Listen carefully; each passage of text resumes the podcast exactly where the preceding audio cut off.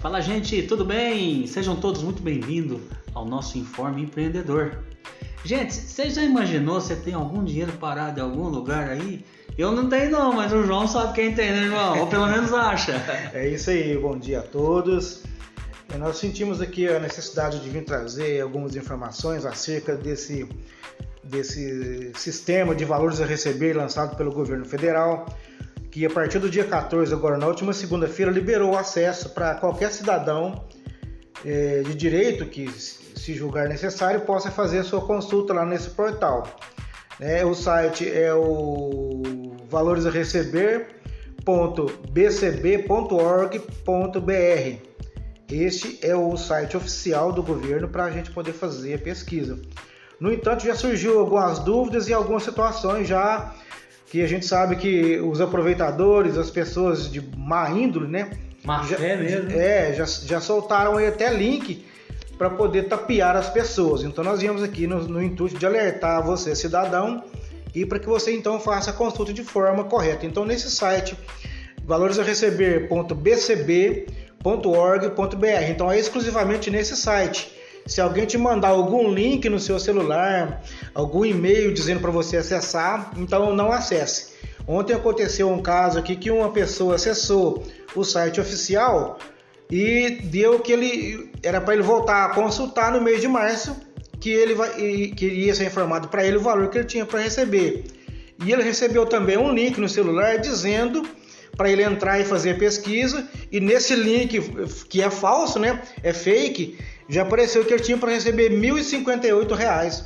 Então a pessoa ficou em dúvida se ela tinha que de fato receber ou não. Então, via de regra, regra para todo mundo. Então, não não considere aí esses esses fakes, esses sites aí que é enviado algum link para você acessar. É somente esse que é oficial do governo.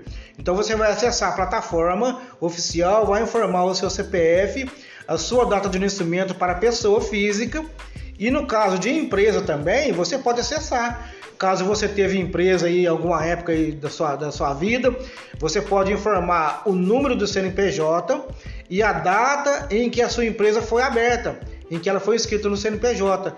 Como se você já tem empresa fechada, é possível consultar também, claro. Em qualquer situação você uhum. pode fazer a consulta. De repente você transacionou aí, ficou operações e valores a receber no seu CNPJ, o sistema também ele vai dar essa informação.